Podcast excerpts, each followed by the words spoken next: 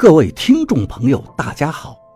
您现在收听的是长篇悬疑小说《夷陵轶事》，作者蛇从阁，演播老刘。第一百六十三章：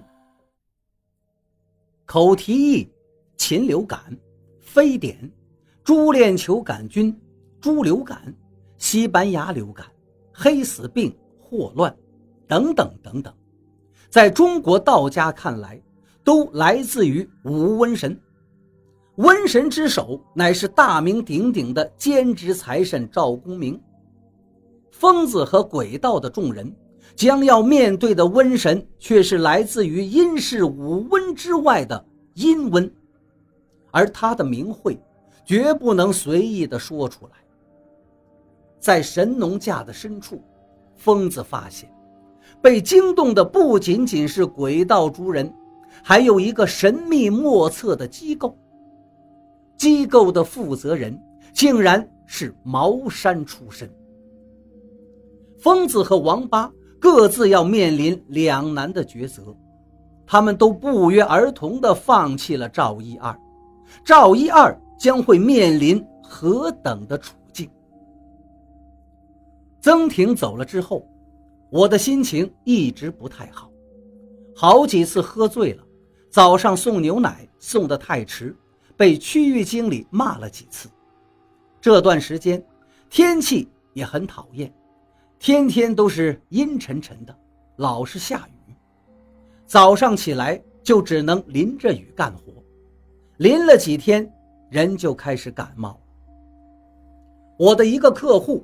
是个孤老头，打了这么久的交道，没看见过他的家人。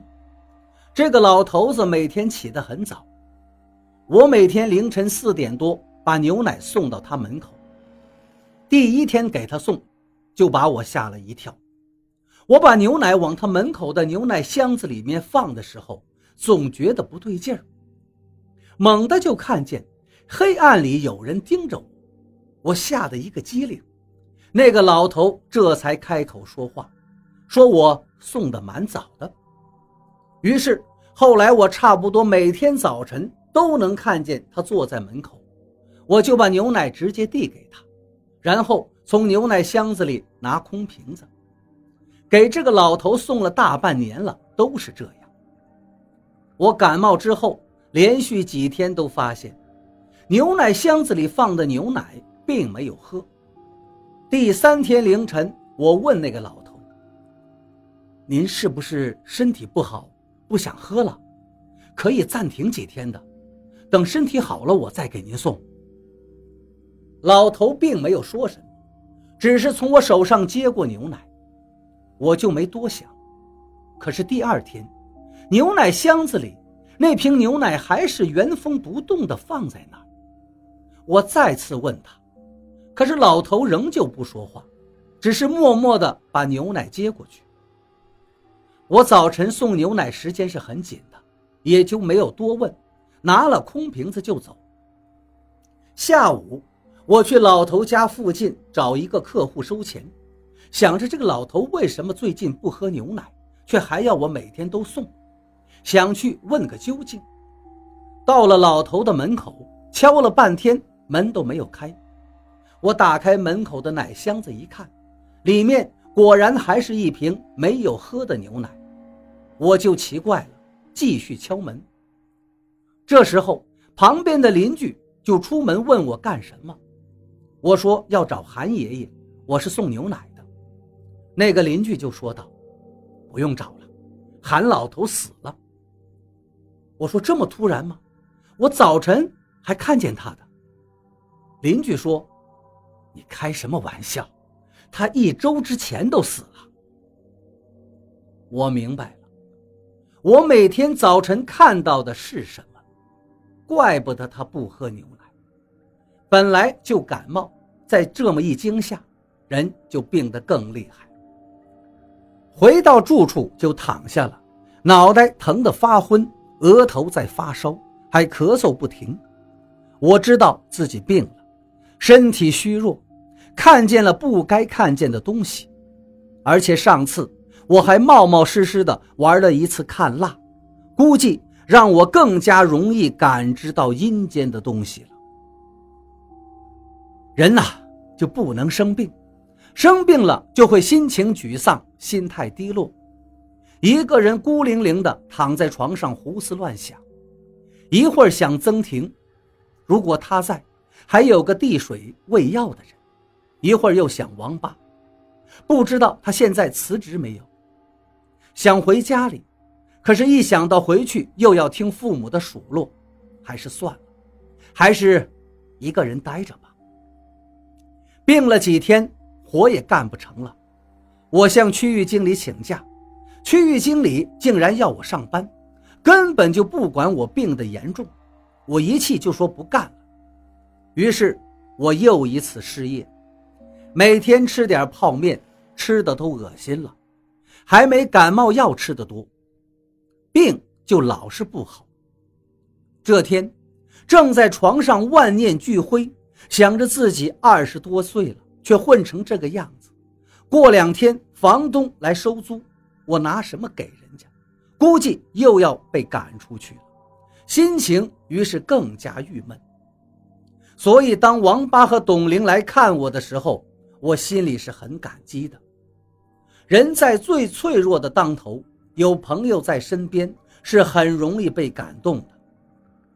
王八看见我病了。连忙带着我去医院，边走边骂：“病这么狠了，光吃药有什么用？”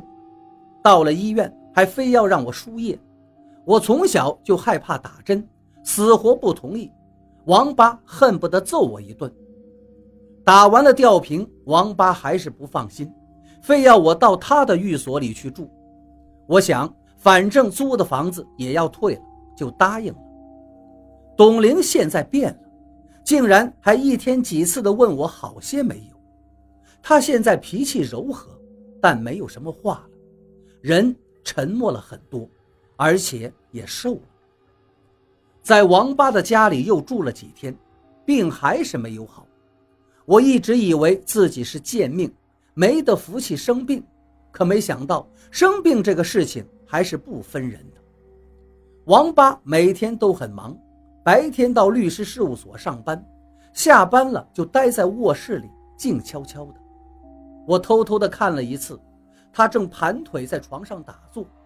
卧室里到处都是法器，而且摆放的很有规律。我和王八说话也很少，我们之间好像没有什么好说的，就连我跟他讲话的口气也都变了，变得很客气。我老是在内心里问自己，怎么跟王八说话这么生分了？我想改变一下气氛，故意和他斗斗嘴，可是俏皮话说到嘴边又说不出来。王八倒是没有注意这些，仍旧跟往常一样的上班修炼。人都是会变的，不可能永远跟读书的时候一样。不仅是王八变了。我想，应该我也变了。王八有一天对我说：“他要出门了，也许要很多天，让我按时到医院去打针，别跟小孩子一样，连打针都怕。”我没问王八去哪儿，我知道他要去干什么，可是没想到王八这次去做的事情，最后还是把我也牵扯进去，而且这一次和以往不同。事情的发展对我和王八的命运都有非常重大的影响。